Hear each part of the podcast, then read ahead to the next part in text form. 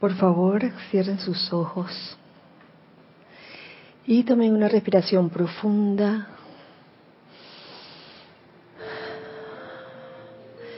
Sintiendo el aire que respiran, conscientes de ese aliento divino que permea la atmósfera de la tierra. Sientan como ese aire llena sus pulmones y luego va oxigenando el resto de su cuerpo físico. Aflojen en este momento, libérense de toda tensión en este momento de su cuerpo físico.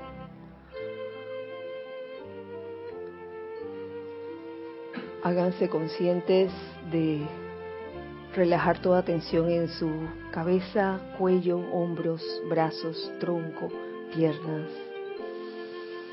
permitiendo así que la energía fluya a través de cada uno de ustedes libremente. Igualmente, suelten y dejen ir de su cuerpo mental toda, idea preconcebida,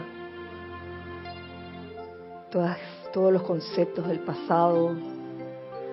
Dejen ir, dejen ir de su cuerpo emocional todo sentimiento inferior al sentimiento divino de amor, de felicidad, de paz. Igualmente dejen ir de su cuerpo etérico toda memoria, toda memoria que no tenga nada que ver con la memoria divina del yo soy. Y sintonicémonos todos con el presente al tiempo que visualizamos alrededor del lugar donde nos encontramos un óvalo de luz blanca resplandeciente que gira rápidamente, tan rápidamente que pareciera que estuviera estática, pero no lo está. Y visualicen en la parte superior de ese óvalo de luz blanca resplandeciente cómo desde el retiro del Royal un templo de la precipitación, sale un rayo disparado que entra aquí y permea todo este lugar de un color verde chino con radiación dorada.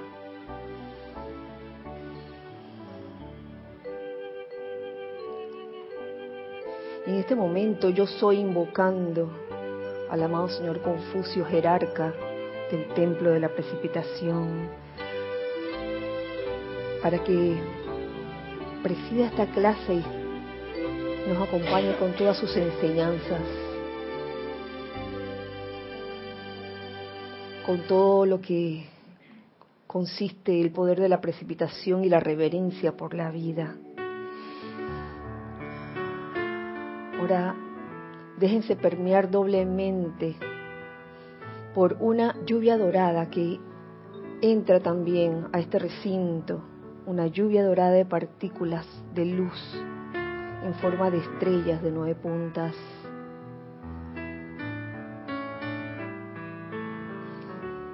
Que el espíritu de paz reine aquí y en todas partes, en esta época y siempre. Gracias Padre porque así es. Tomen una respiración profunda y abran sus ojos al exhalar.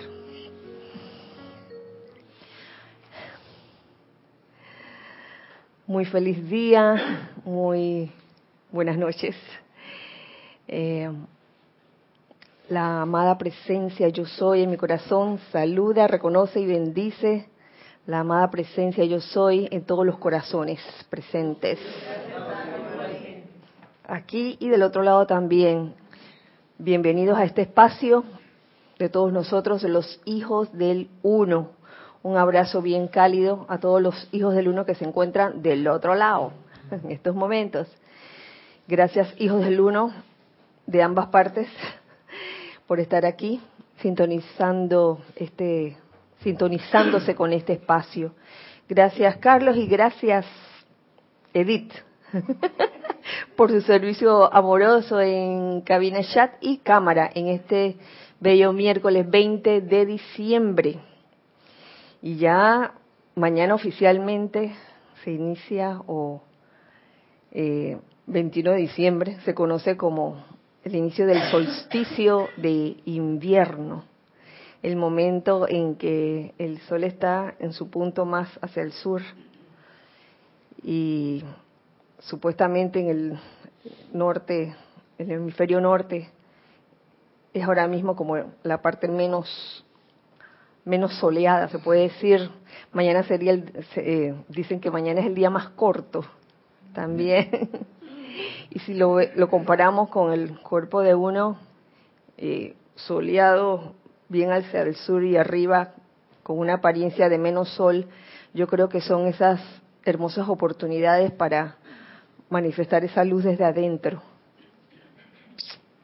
enfrentar el sol dentro de uno.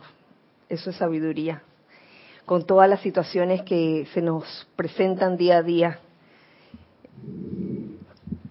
Verlo, y lo hemos estado diciendo durante mucho tiempo, verlo como oportunidades y no como plomos de por qué. ¿Cómo es la canción de Oh Dios, ¿por qué nací? Lo estaba oyendo hace un rato.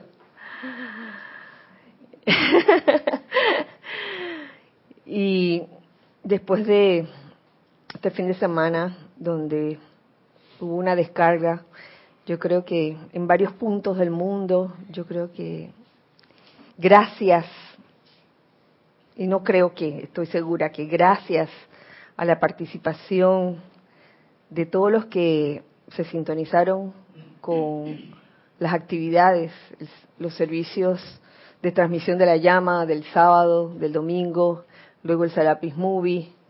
Creo que ahí hubo una gran descarga en, varias, en varios puntos del planeta. Y no solo eso, se puede decir que desde el jueves, porque todo está conectado. Y, qué causalidad que en esta semana también, por lo menos aquí en Panamá, eh, comenzaron a proyectar la película episodio 8, que también tiene que ver. Todo está conectado. y puedo sintetizar este fin de semana con un sentimiento especial que deseo que dure todo el resto de los días que quedan y todo el resto del año 2018. Y es el sentimiento de regocijo, de júbilo. Ese es el tema de la clase de hoy, regocijo. Eh, todos estamos, podemos realmente manifestar ese regocijo. Es, se puede decir que el regocijo es sinónimo de, júbilo. Y hablando de las octavas de conciencia, el júbilo se encuentra en, las octavas superiores, luego de tolerancia, de, la octava de tolerancia.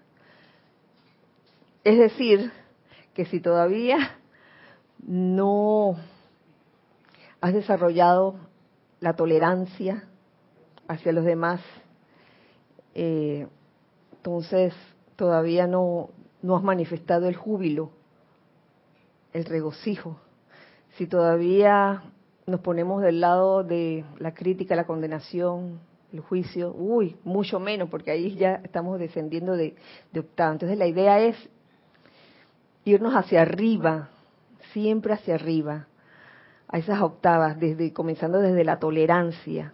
Cosa curiosa, ¿no? Cómo esas octavas superiores comienzan con la tolerancia cuán importante es tolerar en nuestras vidas. Tan importante que si no toleramos, no tenemos júbilo. Así que una cosa va unida a la otra. Y fíjense que encontré precisamente esta clase de hoy, encontré varias varios extractos dentro de este libro, el libro de Emanuel, que tienen mucho que ver con la enseñanza de los maestros ascendidos y también con este fin de semana. Eh, incluso para visualizar, que se habló el, sábado pasado, eh, es menester hacerlo con regocijo. No, no me imagino qué pasaría si una visualización uno la realizara con un sentimiento quizás de desagrado o de irritación. Y este, dirigiéndome a, Ramiro Llanere, que fueron los que los, oficiantes de ese día, imagínense, puede ser una visualización con las palabras perfectas, pero si, si va acompañada con un sentimiento, por ejemplo, de, de intolerancia o de irritación o de, o de tristeza, ¿qué es lo que en verdad se visualiza? ¿Cómo, sería lo, siguiente? ¿Cómo, cómo, ¿Qué se precipitaría? Producto de una visualización así. Entonces yo creo que es bueno recordar el regocijo, el júbilo cuando hacemos una visualización, el júbilo cuando decretamos también por eso es tan importante también el aquietamiento, antes de cualquier cosa, el aquietamiento, cuando te encuentras en un estado de ánimo eh, alterado, mm, no creo que el resultado sea óptimo cuando uno está decretando de esa forma o está visualizando. Y les comparto con ustedes lo que lo que encuentro aquí en, en el capítulo llamado El Festín de la Vida, que a mí me encanta mucho ese capítulo. que dice creación, regocijo, abundancia, realización. En su regocijo ustedes están celebrando a Dios, están celebrando el festín de la vida. Porque esto es un festín. Todo lo que hacemos aquí es un festín. Eh, digamos que no es un relajo desordenado, es un festín. Otra cosa es un relajo desordenado, fuera de control. Este es un festín, esta actividad debiera ser un festín. Todos los servicios de transmisión de la llama, los Serapis Movie, los ocho días de oración, no tiene por qué ser una actividad eh, solemnemente rígida o casi triste, muy al contrario, es un festín. Y a veces menospreciamos o el ser humano menosprecia lo que es el regocijo, sobre todo cuando se entra en el, sendero espiritual. Todavía hay quienes, hablando de eh, buscadores, estudiantes de la luz, eh, que toman el sendero espiritual de una manera casi que como que como que no se pudiera reír. He visto casos así. He visto, he visto casos así. Esto no es algo para ser menospreciado, aduciendo que en la vida hay algo más que placer. Entonces tomamos de que, ay, que cuando nos cansemos de la tontería de los sentidos, entonces estaremos en camino de la ascensión. Entonces lo tomamos en el sentido de que no puede uno reírse porque, ay, la tontería de los sentidos. reírse será tontería de los sentidos. Yo no creo, no creo. Claro que hay más, porque sentir regocijo es parte de la vida. Sentir regocijo es parte de la vida. Y no sentir regocijo también es parte de la vida en algunos momentos. Son esas piezas o esos estados de ánimo que, nos permiten realmente sopesar y valorar las cosas que tenemos. Gracias Padre por esto, gracias Padre por lo otro. Agradecer. Infinitamente más, claro que hay más, infinitamente más. Nunca se termina con el proceso de crecimiento, estamos creciendo constantemente. Nunca se termina con el proceso de búsqueda, con el proceso de servir, con el proceso de amar, eso está en constante movimiento. Y el que se queda estancado en eso, en una sola forma de buscar, de servir, de amar, tarde o temprano, ¿qué pasa? Se duerme. Se duerme. Y si la espiritualidad es despertar, es porque eso es espiritualidad. La espiritualidad no consiste en una serie de dogmas. Eh, incluso los rituales hoy, hablando con una amiga del alma en estos días, los rituales no son el sendero realmente, son esos son ese elemento que nos permite recordar que hay un sendero. Eso es un, ritual y a veces uno se apega a los, rituales pensando que ese, ese es el, eso es lo más importante. Pueden hacer comentarios. Incluso los hijos del uno que están del otro lado pueden hacer comentarios o preguntas también. Y me doy cuenta que si la espiritualidad es despertar,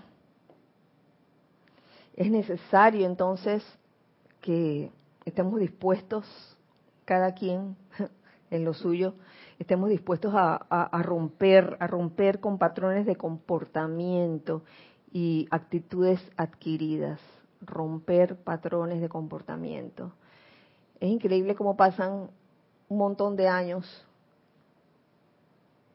y un ser humano todavía puede estar presentando un mismo patrón de comportamiento o actitud. A veces no se da cuenta, a veces no se da cuenta, a veces sigue lo mismo. Eso significa, ¿qué significa? Que está dormido. Entonces, espiritualidad, la espiritualidad consiste en despertar. No, dogmatizamos también lo que nos enseñaron en un momento dado. Yo no estoy hablando de religión solamente, estoy hablando en muchos aspectos de la vida. Muchas veces dogmatizamos las cosas, los principios. Recuerda mucho en la, la película Los Miserables, cuando al protagonista lo metieron preso por un montón de años por robarse un pedazo de pan que necesitaba para, para sus hijos, para su familia. Y por eso lo condenaron como si fuera un delincuente terrible. Y lo traigo a colación porque en estos días viendo una serie eh, que a veces dan en la, en la TV, a veces me asomo, veo este caso, este caso de eh, una persona que tenía hambre. Era este caso. Tenía hambre porque tenía bastante rato, días sin comer. Y el hambre lo impulsó a pasar por un restaurante y ver un plato de, comida que estaba en exhibición y llevarse el plato de comida o tratar de llevarse el plato de comida la dueña del restaurante le tiró un perro, el perro de ella que era fiero, y para ridiculizarlo, le obligó a que se quitara la ropa. Lo tenía como encajonado, ¿no? Esquinado. Y él obedeció porque lo tenía amenazado, se quitó la ropa y por ahí mismo salió huyendo sin ropa todo fue una como secuencia de, cosas y, estando así sin, ropa pasa eh, al lado de unos niños y lo y lo detienen la policía lo detiene por comportamiento impropio que no fue culpa de él sino de que lo, habían obligado a desvestirse imagínense ustedes toda la, cadena de cosas entonces la dueña del restaurante aducía que ese era un vil delincuente que había venido a robar y que robar era malo, malísimo. Y la jueza, viendo todo, todo el panorama, en un momento dado mm, me hizo gracia lo que le dijo a la, a la dueña del restaurante, le dijo, le dijo, oye chica, se ve que tú nunca has pasado hambre. Entonces a veces ay, por eso nos dogmatizamos porque nos enseñaron que es malo tal, tal, tal. Pero muchas cosas, eh, hay situaciones, hay circunstancias en que uno tiene que ver por qué la persona cometió ese acto. Y en ese caso, digo, la persona realmente estaba limpia, limpia, limpia en el sentido que no tenía ningún antecedente policivo, pero estaba sin empleo y tenía hambre. Oh, wow. Estas son, estos son temas como para desarrollar el discernimiento, ¿no? ¿Qué se hace en un caso así? O sea, son muchas las cosas que, que pudieron haberse hecho. Ahí aparecieron una serie de, de elementos. Dice, las delicias del mundo material son las delicias del mundo espiritual. Todas son una. No debería haber esa separatividad, porque a veces uno entra al sendero espiritual y comienza a decir que no puedo hacer esto, no puedo hacer lo otro. Y no solo eso, no, no es tanto el no puedo, sino que como piensas que estás del otro lado, comienzas a, ver a los que están del, del, lado donde tú estabas antes, los comienzas a ver como de que, ay, esa chusma. y en ese momento, por más que estés de que estudiando la enseñanza espiritual, etcétera, si tienes esa conciencia de que allá, allá los, los, de, los que ya no piensan como yo, en ese momento estás teniendo esa conciencia de separatividad. Y continúa diciendo, el regocijo humano suyo no lo separará de su amor por Dios. El amor es el amor. Y más adelante nos dice, si no pueden ustedes tolerar la delicia de lo humano, ¿cómo podrán soportar la delicia de la unicidad eterna? Ah. Eso es pasarse toda la vida en la búsqueda de lo espiritual, con esa cara de bloque, siempre evaluando, evaluando, evaluando y criticando lo que, lo que antes hacía y que ya no haces. si no pueden ustedes tolerar la delicia de lo humano, ¿cómo podrán soportar la delicia de la unicidad eterna? Que me acabo de acordar de esa película, El festín ah, de Babette. Oh, el, el wifi. Ajá, y, y, que estaban estos señores que eran súper religiosos, pero ellos no, no, ellos no comían nada rico ni, ni, ni tampoco, y terminaron después de, de, probar el, el, festín, terminaron danzando, todos alegres. y, y después de haberse privado por tanto tiempo de cosas así que, que parecen simples, pero que es las delicias, por ejemplo, culinarias. Sí, e, e, era, era un momento muy especial, porque la protagonista estaba dando un regalo, y lo estaba dando con amor, lo estaba dando desinteresadamente. Y, y todos ahí en el pueblo se formó el, el bochinche, ¿no? Y, y, se decían de que no le digan nada de la comida, no, no le alabamos la comida ni nada, y todo el mundo comiendo. Que no lo gocen. no le digan nada. Porque era malo, era malo el, el disfrutar de una buena comida. Eso, eso era lo que les habían inculcado. ¿Y qué me dices de la película Chocolate?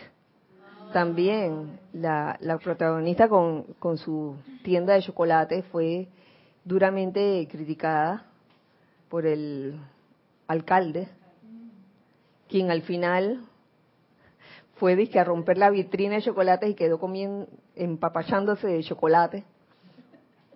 Entonces a veces mmm, el ser humano se disfraza haciendo parecer que es sumamente religioso o espiritual, pensando que, que se tiene que reprimir lo que son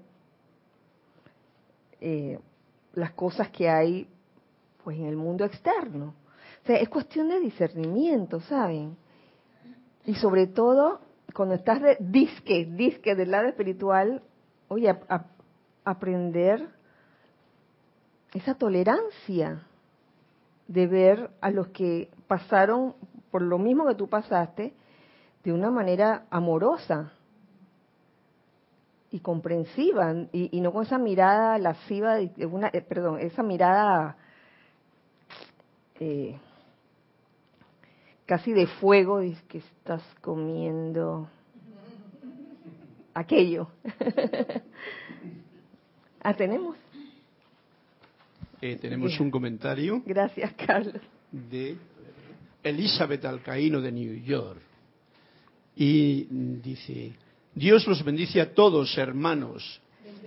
Elizabeth, un abrazo. Bendiciones para ti. Kira, esta clase está al pelo porque estoy pasando por una gran prueba con la partida de mi hermano.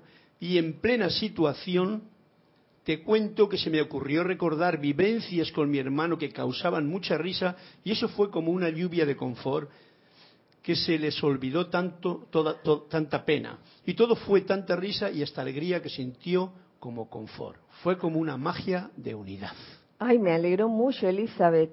Sí, si creemos verdaderamente en la enseñanza de los maestros ascendidos, eh, en toda esta en qué es lo que pasa cuando morimos, que en verdad no morimos, sino que es un cambio de, vestidura física. Entonces, ¿por qué a veces conservamos los patrones, eh, ¿ves? Los patrones, actitudes, patrones de comportamiento que, nos enseñaron, que, que hay que sufrir, hay que estar dolido, pero cambiar yo sé que cuesta más, pero se puede hacer y me alegro, me alegro que, hayas tenido esa experiencia, Elizabeth. Qué bueno. Tenemos otro comentario de Salomé Corbalán de Australia. Australia. Y nos dice y sigue escribiendo, gracias Kira por tu clase. Gracias hermanos. Gracias, bendiciones. Dios los bendice. Cuando una persona cree ser religioso, metafísico y espiritual y critica a los demás por lo mismo que ha pasado, creo que ahora está mucho más dormido y arrogante. sí. Arrogante antes que fuese tan espiritual. Sí, dormido y sobre todo arrogante, porque yo no, no quiero decir como que el sendero espiritual tiene sus trampitas, ¿no? Pero conforme va, va uno avanzando en ese sendero, si no estás despierto suficientemente, te puedes dormir y puedes pensar que eres lo máximo. y viene la arrogancia, que es lo que le pasó a los Jedi. Ven el episodio 8 de Star Wars.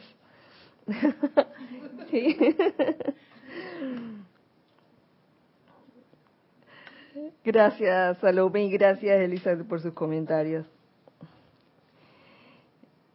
nos continúa diciendo aquí, eh, aquí en el libro de Manuel, ¿por qué recelan tanto del regocijo y de la suavidad? ¿No es este también el mundo de Dios? ¿Mm?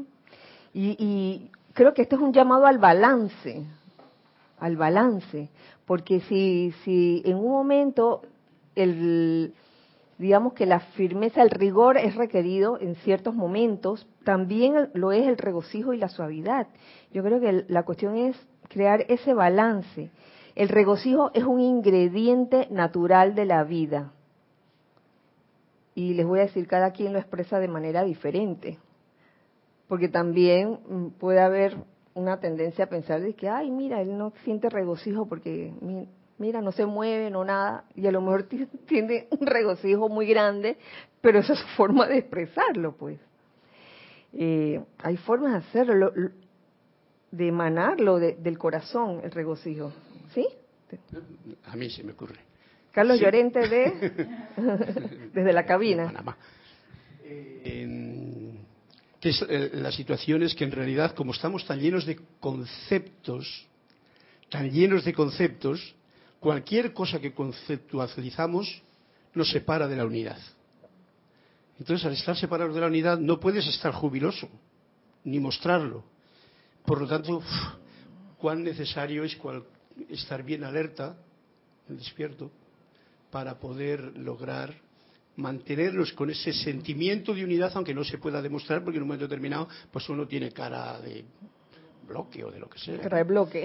Pero, pero es eso, es que son tantas las programaciones que tiene el ser humano que cualquier, yo pienso así, cualquier frase que estamos diciendo, ya sea de mí mismo o de los demás, interna o externamente, es un concepto que nos separa. Entonces, Es bien delicada la cosa. Ya no hablo de espiritualidad, ni de materialidad, ni nada, porque a fin de cuentas la materialidad no es más que una forma de espiritualidad en el plano aquí, como nos dice Manuel. A mí me encanta esa visión porque está como más libre de todos los conceptos que hasta ahora nos han tenido enganchados y atrapados. Hasta ahora. Así es, a veces hacemos esa, esa separación entre lo espiritual y lo material y en verdad lo espiritual abarca todo. Si no lo vemos, si no lo aprendemos a ver así, estaremos viviendo con una conciencia de separatividad. Más, más adelante nos dice, ustedes los humanos tienden a estar apurados y presionados, y lo digo precisamente en esta época, precisamente tienden a estar apurados y presionados y por tanto se niegan a sí mismos el gozo exquisito de saborear sus vidas. Es así como pasa desapercibida una gran cantidad de regocijo y dulzura por estar viviendo constantemente apurados. Y yo creo que las cosas se pueden hacer no de manera apurada, sino todo a su tiempo. Ahora observen, esto no significa ser fresco, ser fresco o ser irresponsable, ¿no? Dice que, ay, sí, este, que parece, te, tenía esta, esta tarea que hacer eh, para mañana. Ay, no, porque es que como no no, no hay que estar apurado, no debo estar estresado, entonces lo dejo para la otra semana, no importa. Entonces eso sería irse al extremo. No, no se está hablando de ser un fresco ni de ser un irresponsable, pero sí, sí de, de, vivir la vida de una manera que no te cause ese estrés, esa tensión constante. Es así como pasa desapercibida una gran cantidad de regocijo y dulzura. Si se vive la vida con cuidado y atención, esta les dará el alimento y la riqueza que tanto añoran.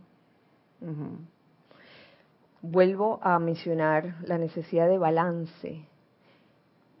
De un extremo está el ser, el ser fresco e irresponsable y de, en el otro extremo sería el ser obsesivamente responsable, porque eso también eso te lleva a un estado de tensión y eso eso trae consecuencias que ya las conocemos.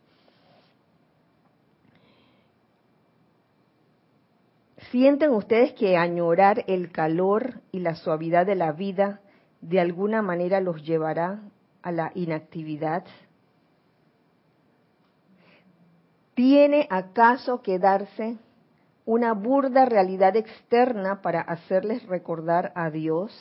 Oh, recordar a Dios solo en las crisis, solo cuando nos va mal. No creo que sea ese el plan. Si bien a veces esas situaciones de aparente crisis tienen que aparecer en nuestras vidas para uno, ah, es como un despertador, ¿no? Que, wake up, despierta.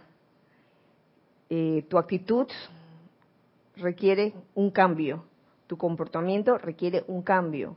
Yo creo que esas situaciones nos dan esa oportunidad para caer en cuenta de eso, pero no que ya cuando ya pasó la tempestad, entonces nos olvidamos, ¿no? Nos olvidamos de, nuestra parte divina si no pueden confiar en la belleza doquiera que la encuentran, ¿cómo podrán abrir sus corazones a la unicidad con Dios, quien no es más que belleza eterna?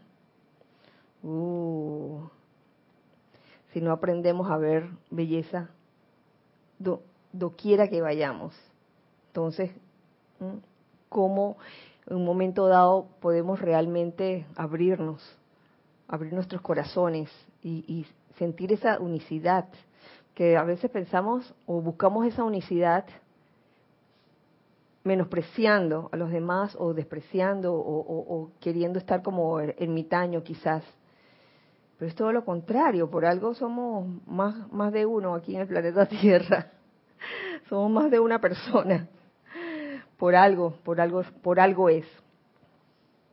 No tendría más sentido que la añoranza interna de cada alma visualizara la conciencia eterna más bien como una suave risa que como un acto de seria contemplación. Ah. ¿Cómo visualizar esa conciencia eterna? Y ahí yo veo lo, lo importante que se dijo aquel sábado pasado, cuando se habló de que una visualización eficaz es una visualización que se, se hace de manera clara, precisa, sencilla, ¿cierto? Sencilla y a veces nos complicamos la vida, la existencia, eh, visualizando esa conciencia eterna o esa eh, conciencia de unicidad quizás como una cosa complicada y a veces hasta la puedes encontrar en una sonrisa, pero una sonrisa de verdad, no una, una sonrisa de mentira. Y ya que estamos hablando de visualización, en este mismo capítulo también encuentro un extracto, un pedazo que te habla de la, visualización. Y esta me gustó, esto es como para complementar lo, que, se habló el sábado y que también tiene que ver con, con el día siguiente, que era el servicio de, de la transmisión de la llama de la ascensión, ese regocijo, ese sentimiento elevador y también con la película que era un llamado a, la, a, estar conscientes de que todos estamos conectados. Dice, ustedes necesitan conocer el gran poder que conlleva el acto de visualización. Y se hablaba el sábado en términos de precipitación. La visión es la realidad espiritual y todas las cosas que existen en el mundo de ustedes existieron primero en espíritu. El concepto viene primero y después sigue lo material que es más denso. Aquí está explicado en palabras tan sencillas, pero veraces. Y coincide también con uno de los comentarios que se hacía en la película eh, The, Connected, The Connected Universe, como es adentro, es afuera. ¿Mm? Si tú quieres ver en tu entorno alguna manifestación, eh, digamos que de algo constructivo, comienza a visualizarla desde adentro, porque como es adentro, es afuera.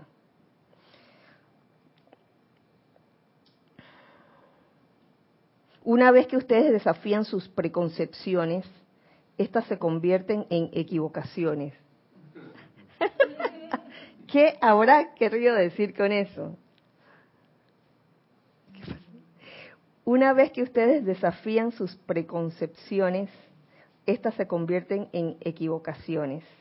Las preconcepciones, los comportamientos adquiridos, actitudes no solo eso, conceptos que a veces uno tiene de algo eh, y no se atreve a salir de ellas porque está como limitada. Una vez que uno desafía eso y se, y se atreve a ir allende, a verdaderamente eh, visualizar, aunque en el momento uno, uno humanamente diga, oye, esto no puede ser, no puede ser porque tal, tal, tal, tal ¿Cuántas veces no nos ha pasado así? Que tenemos una idea de algo y, tenemos el preconcepto de que no se puede realizar.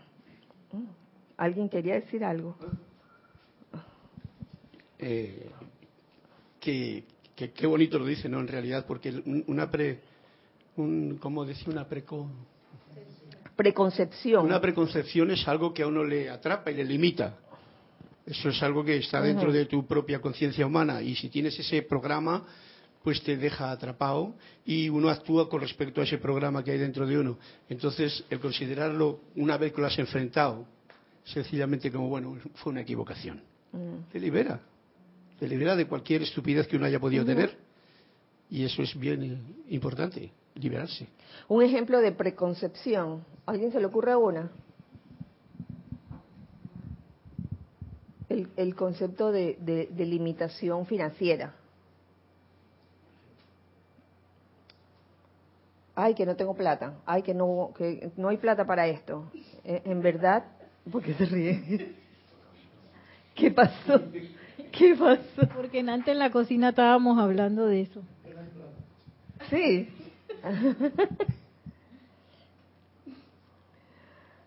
si uno se atreve a, desafiar ese concepto que uno tiene, porque es, es, es un preconcepto que que te pueden, verdad, limitar lo que tú deseas.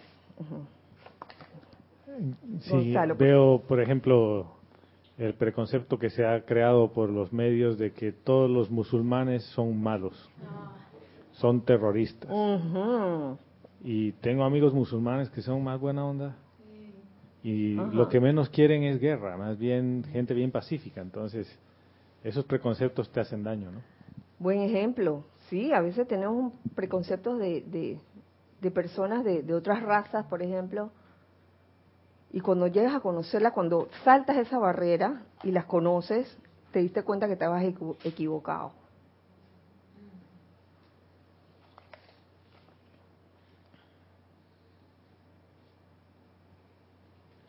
Cualquier cosa que pueda ser visualizada puede convertirse en realidad.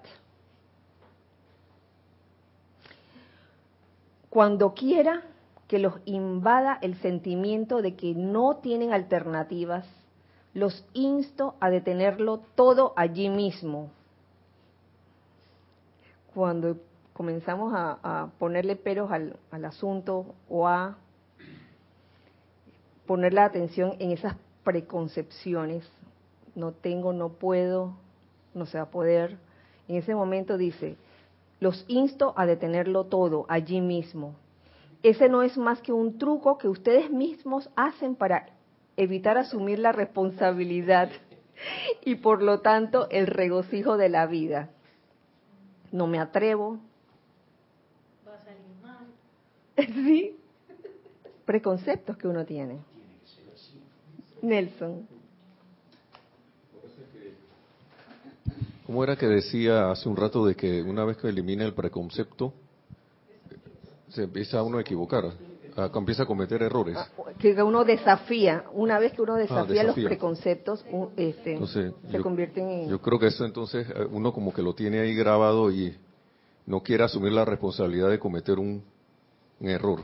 A lo mejor que ah, me voy a equivocar inconscientemente, esquivo la cuestión o conscientemente la esquivo porque veo venir qué pasa si hago esto, qué pasa si cambio mi manera de pensar, porque a veces yo he visto estas situaciones, si yo cambio mi manera de pensar, ¿qué, pasa?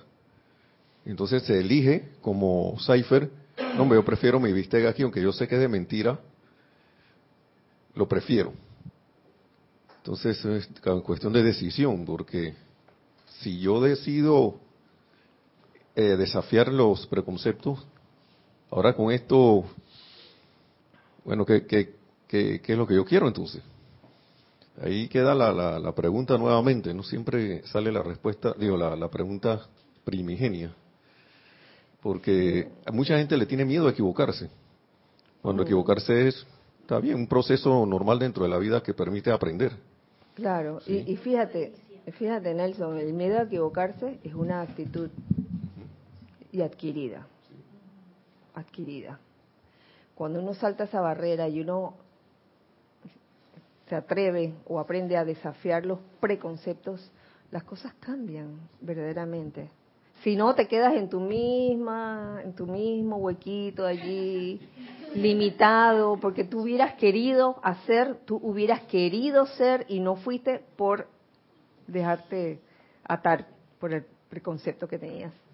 Sí, y las equivocaciones son equivocaciones desde el punto de vista de un preconcepto. Ajá.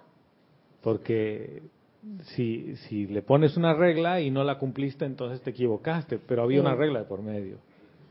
Y al final, eh, si es todo un proceso de aprendizaje, no hay equivocación. Así es. Gracias. decir precisamente que esa, esa, eso es una pared que uno pone allí, pero que está solo en nosotros, es de nuestra propia creación. Sí. En la mente, sí. Y así mismo como la puse, la puedo quitar. Así mismo es. Y entiendo que para algunos es más difícil quitarla que para otros. Y yo creo que en eso consiste también la tolerancia, ¿no? De que no porque yo pude quitar fácilmente esa pared, los demás también, o lo otro también puede. Y comenzar a criticar y que, ¡ah! No pudiste, Hércules, Hércules, Hércules. Flojo, miedoso, miedoso.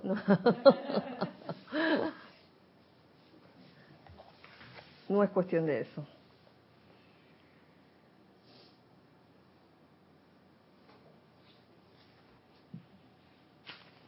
Visualicen en cambio lo que realmente desean. Sométanlo a prueba. Tengan cuidado con esto, mis amados, ya que si visualizaran algo de manera muy casual, pero con convicción, algo de manera casual, pero con convicción, aunque no estén muy seguros de que en verdad lo desean, eso se convertirá en realidad, que son esas expresiones locas que a veces lanzamos, oye, te va a pasar esto. Oh, y entonces pensamos que eso es relajo. Te va a pasar, te vas a caer, ¡pra! Uno dice que de relajo y por hacerse el gracioso. ¿Mm? Por eso este, el, el, visualizar imperfección y sostener esa visualización este, creo que el Mahashohan, el, el Amam Mahashohan, lo pone como un pecado contra el Espíritu Santo, si no me equivoco. Esto no es ni magia ni falsa esperanza, esto es la realidad del poder del impulso creativo de ustedes. Todos tenemos ese poder creativo, eso ya lo sabemos. Es por eso que es tan importante desarrollar la autoconciencia hasta lo más profundo de las capacidades suyas para que no ocurra creación alguna en sus vidas sobre la cual no hayan hecho ustedes la elección, sino que visualice algo sin querer, pues, pero con convicción. Sin, sin, sin en verdad detenerme a pensar si, si en verdad lo quería o no. ¿Cuántas veces pasa eso en la vida? El, ajá. Ustedes han diseñado su propia vida. Eso está clarito. No, hay, no han creado nada en su realidad externa que les resulte ajeno o extraño. Porque es tu propio concepto lo que tú ves alrededor tuyo, aunque no lo quieras admitir. Es, como es adentro, es afuera. Eso es verídico. El regocijo incalculable de la manifestación humana es poder mirar alrededor y ver lo que ustedes creen que ciertamente es un alma dentro de lo que parecen ser circunstancias externas. Es decir, esas circunstancias externas, lo que está alrededor tuyo, las cosas que te acontecen, te están diciendo algo te están reflejando tu interior.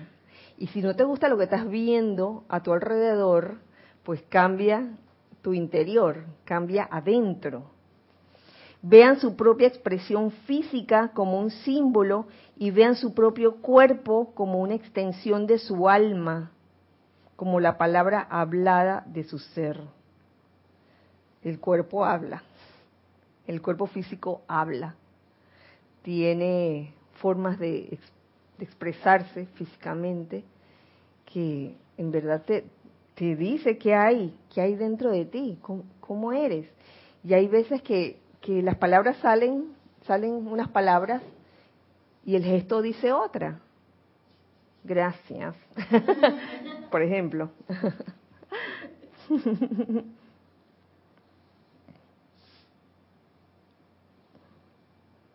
Por estar ustedes en la forma humana, se entiende que les resulte difícil pensar que tienen conciencia más allá de su propia humanidad y que en este momento todavía siguen ustedes eligiendo crear una parte de sí mismos como un ser inferior. Mm. Creando como seres inferiores. Eso mm, podría llamarse las creaciones humanas, las famosas creaciones humanas. Ustedes pueden crear por cuenta propia un jardín del deleite si creen en él podrán igualmente crear por sí mismos un sufrimiento intolerable si consideran que es necesario. Pero cada uno será el creador de su propio entorno, ya sea un jardín del deleite o un sufrimiento intolerable. Esto no es nada intelectual, dice. Nadie quiere sufrir, pero hay sistemas de creencias los cuales pasan de generación en generación que perpetúan dichas creencias.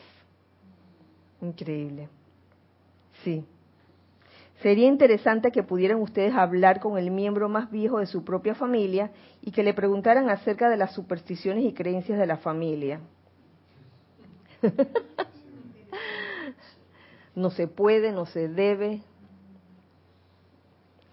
¿Cuál es la estructura dentro de la cual ustedes han vivido su vida? Sería algo muy esclarecedor. ¿Dentro de qué estructura has vivido tu vida? ¿Mm? Número uno, ¿te sientes feliz con ello?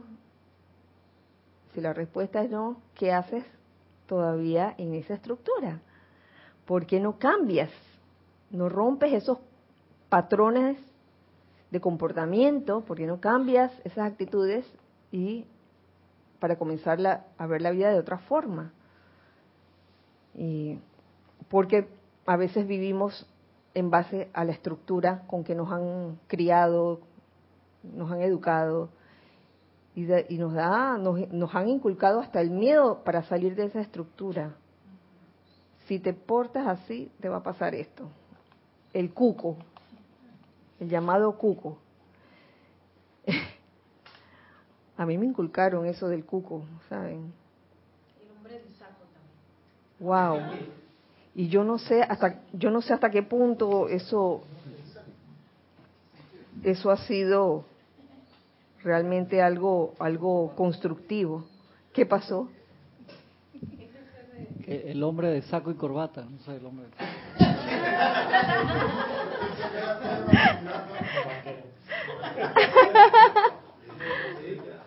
El hombre del saco.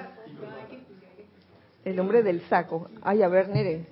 Bueno, me acuerdo, yo no sé qué hacía en realidad, pero me acuerdo que cuando estaba pequeña me decían eso, que va a venir el hombre del saco. Como que metía a los niños en el saco, pues, y se los llevaba. Es una, una bolsa grande. Y causalidad que una vez iba, iba pasando un señor con un saco, una bolsa grande, y yo qué susto pasé. y una vez hasta con una manguera, como yo me gustaba regar el jardín, mojé a uno. Y el señor dije, ¿pero por qué hizo eso? Dije, que es el hombre del saco, de, de la bolsa. ¿Y eras menor de edad? Sí, yo podría tener como 6, 7 años. ¿Y te daban la manguera? Yo no sé si me la daban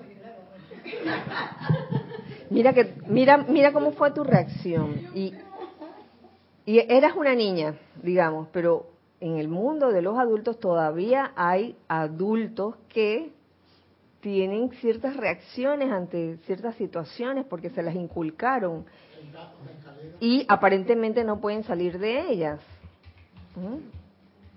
Yo tengo una de ellas, yo admito, digo, no, no es pecado tenerlas o no tenerlas, que es con, con los amiguitos los sapos, ¿no? Sí, yo estoy consciente que tarde o temprano, tarde o temprano debo superarlas, quiero, quiero superarlas. Dice, Irina que tengo que darle un besito al sapo. ¿Ibas a decir algo? Ah, solo un chiste. ¡Ay, sí! que lo cuente. El de Hércules. No, ese es muy largo, ¿no? El de Lelutier que me hizo recuerdo. Ay, a ver que le dice el hombre de la bolsa, nene, si no te tomas la sopa, viene el hombre de la bolsa. Y, y el de Lelutier le pregunta, señora, le dice, ¿y si el hombre de la bolsa tampoco se quiere tomar la sopa? Está buena esa. Está buena, está buena esa. Espérate, espérate. Espérate, espérate. ¿Dónde lo vi, Perece? Tengo otro chiste.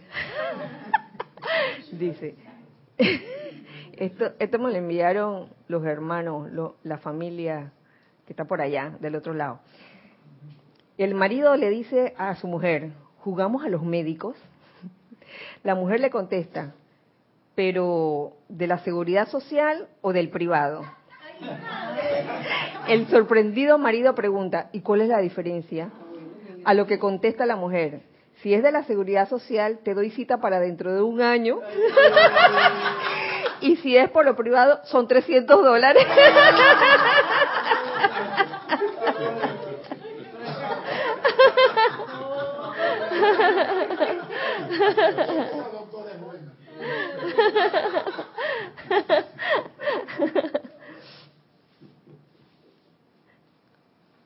Gracias, Carlos. Se fue Carlos. Carlos Velázquez. Tenía que ser, dice. Sí, mister. La vida es pesada solamente cuando no se tiene esa identificación con el regocijo eterno. La gran solemnidad no aporta contribución alguna.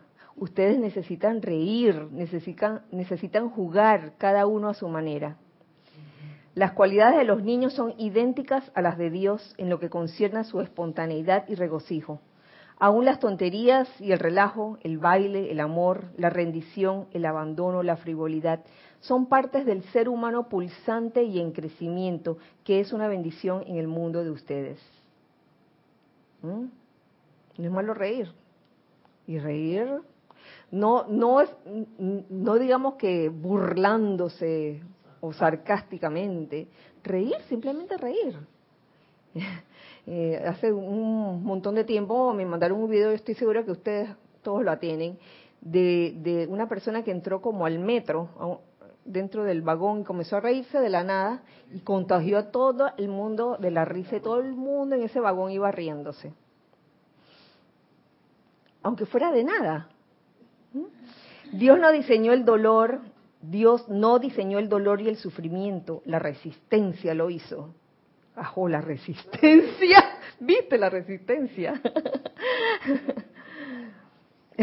La voluntad de Dios es iluminar el mundo con paz, alegría, salud y abundancia. Y con la conciencia de que esta es solo una parada temporal. Alegría es aprender, Alegría es tener la experiencia sin dolor. Aquí lo pone Manuel como sin dolor, ahí yo pondría sin sufrimiento. Alegría es tener la experiencia sin sufrimiento, porque el dolor de alguna u otra forma, el dolor físico que te cortaste o algo así, o un dolor interno, es tu amigo, porque te está avisando de que algo está pasando. Oye, vete a, vete a revisar con el médico, ya sea de la seguridad social o el otro, dependiendo de cuánto te urja. Una vez que hayan aceptado, sin dudar, lo que ustedes existen en la eternidad como seres conscientes, que nosotros en, con N mayúscula, en el espíritu existimos, que Dios existe, las circunstancias externas de su propia vida perderán peso perceptiblemente.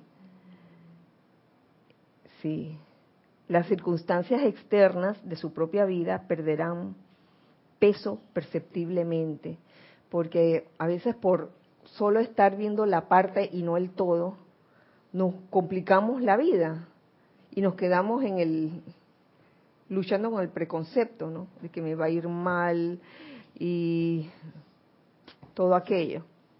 Pero cuando uno desafía eso, se atreve a saltarlo y aprende realmente a visualizar esa conciencia eterna del uno. Yo estoy segura que la vida de esa persona comienza a cambiar. Ya no crearán ni atraerán a sí, ningún tipo de oscuridad o de distorsión. esto no significa que, que habrá una sección en la geografía de su tierra llamada Edén, sino que tendrán un sentido de conciencia sobre el verdadero significado de los eventos. Un sentido de conciencia sobre el verdadero significado de los eventos, de cualquier cosa que nos ocurra. No serán plomos, serán oportunidades. A lo mejor nos están sugiriendo, un cambio de dirección. La vida nos, nos lo está gritando, la vida no está castigando. Dios no está castigando tampoco, por decirlo así es simplemente algo que te está diciendo, oye, este, hora de cambiar.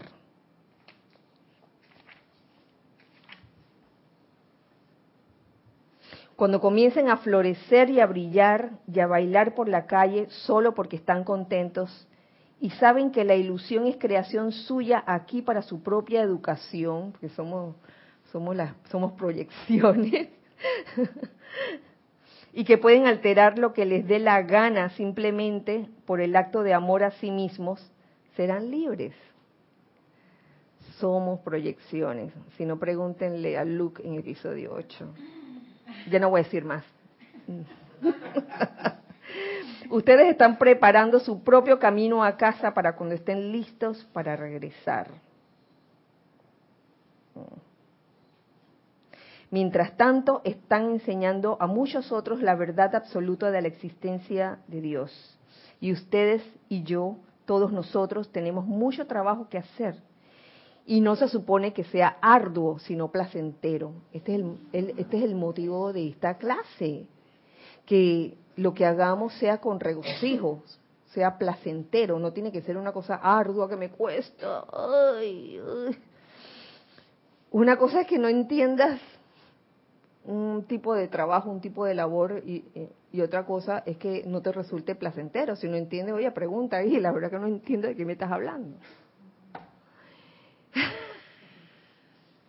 Esta mañana me preguntaron de, de cuántos megabytes era el sistema y a mí se me había olvidado.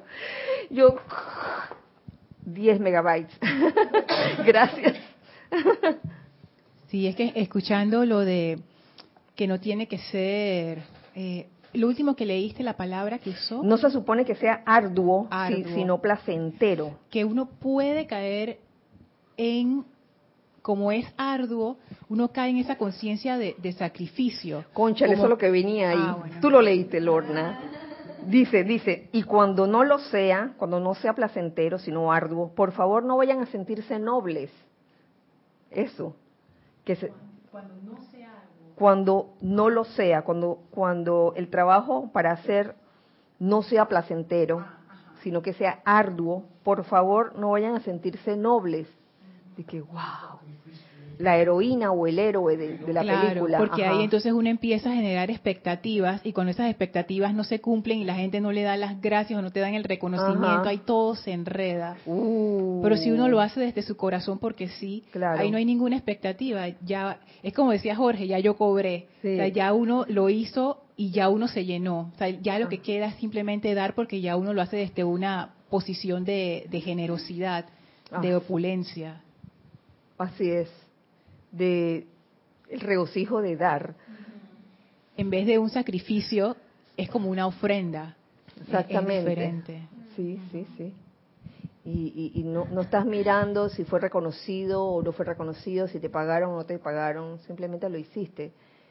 Lo hiciste porque quisiste. Y ténganlo por seguro que en materia de, en el mundo externo, en materia de, de empleos de trabajo, lo que tú haces porque te gusta hacerlo y, lo haces bien, ciertamente será remunerado, pero no es una cosa que uno espera de que, que como que ese fuera el fin, el fin o el objetivo, sino, oye, con qué regocijo lo hice.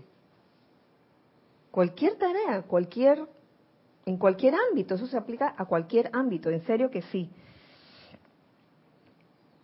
No sientan que de alguna manera están acertando porque la cosa es difícil. Ah, mientras, más, mientras más difícil, mejor. A veces uno por voluntad humana se retaca, ¿no? Se pone terco. Tiene que ser así. Uno como que va poco a poco desarrollando esa intuición que te hace ver si algo está en ley o no está en ley.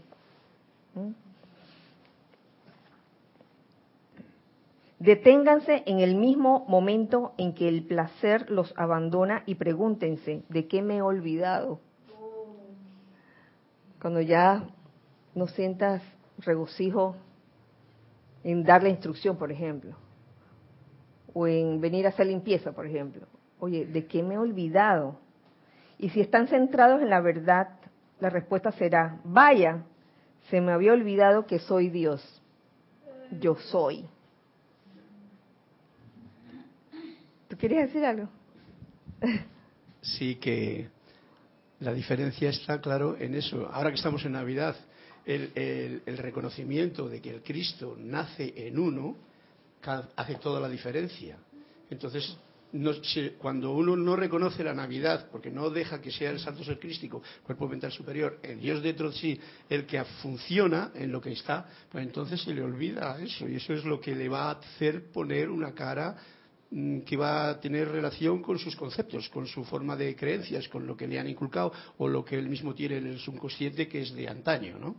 Pero ahora que estamos en Navidad es un buen momento para sentir ese impulso que nos da el dejar que sea el capitán, el niño, el jefe, el que quiera llamarle como uno quiera, la luz de dentro del corazón, la que lleva el control y el dominio. Entonces ya no hay problema. Sí, el que toma el mando. El que tome el mando y el control. ¿Y cómo te das cuenta? ¿Y cómo te das cuenta que es el que está tomando el mando? Eh, eh, esa alegría, ese sentimiento de, de júbilo y no tienes choque con, el, con lo externo, sino que... Estás en octava, estás en, octavas superiores. Cuando estás haciendo algo constructivo, pero no sientes júbilo, sino que sientes pesadez, por más constructivo que sea eso que estás haciendo, estás en una en octavas inferiores y corres el riesgo de comenzar a, a, a criticar, a autocriticar, a autocondenarte o a condenar también a otros. Sí.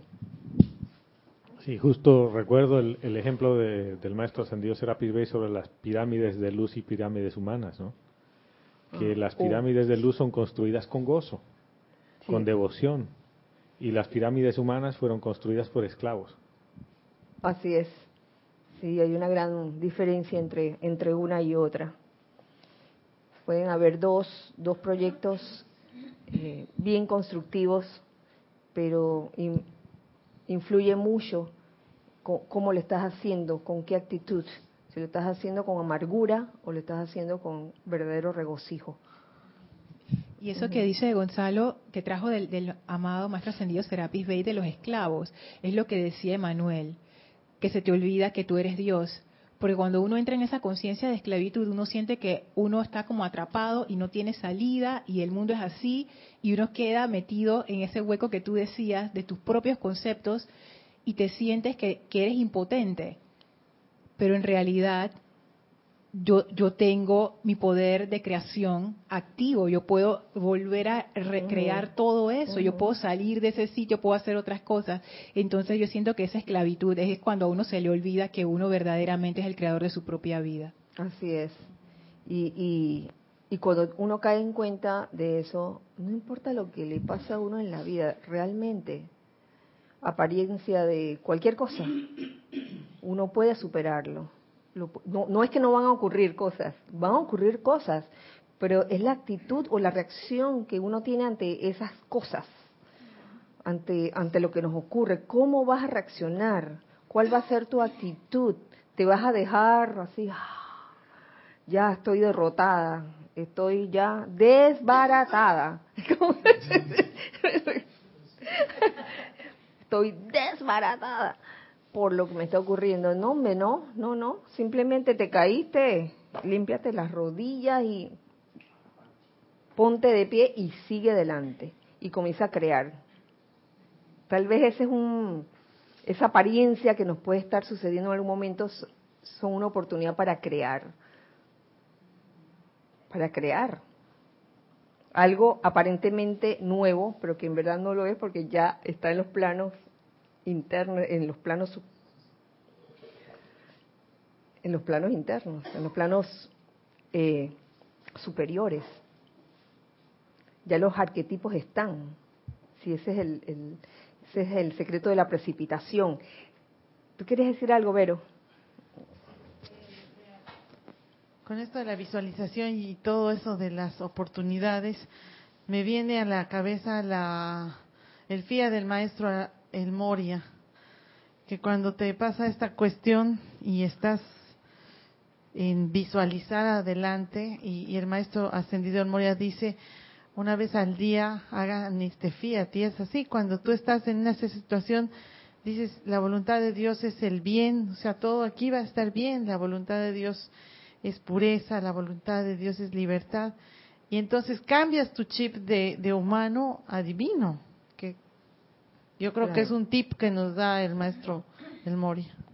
Sí, sí, es, es una, una enseñanza muy linda y, sobre todo cuando visualizas al propio maestro, entras en su conciencia. Eso no es de que ciencia ficción, eso realmente es así. Entras en la conciencia del maestro.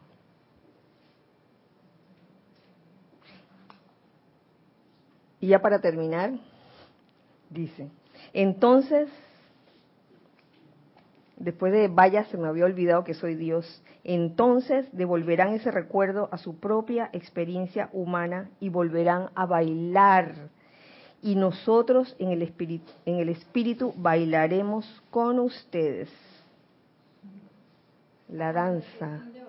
Es como el festín de Babel al final, así mismo es. Y bueno, eso es lo, eso es lo que tenemos para hoy. Última clase de los miércoles del año 2017.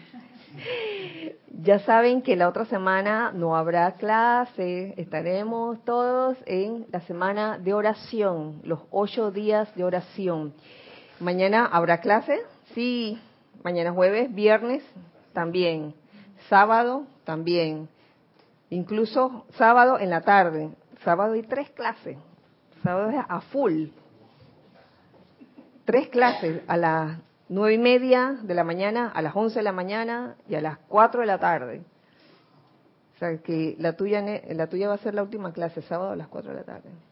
Así que 23, 21, 22 y 23 de diciembre habrá clases transmitidas. Eh,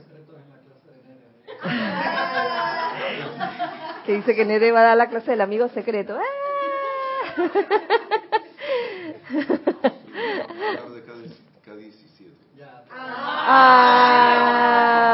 Ah, Ese es el amigo secreto.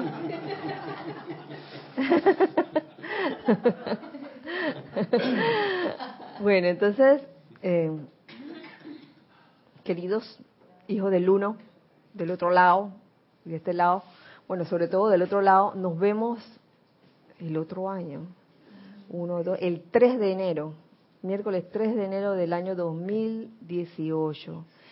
Deseo que en esta época tan especial brille, brille, brille la paz, el amor, la felicidad, el júbilo en sus corazones. Y que esos deseos, que son los deseos de su divino ser, de su verdadero ser, puedan realmente visualizarlos de manera específica y traerlos a la forma de manera perfecta. Que así sea. Y así es. Bueno, entonces nos despedimos. Un cálido abrazo para todos. Eh, recuerden siempre que somos uno para todos. Y todos para uno. Gracias. Dios les bendice.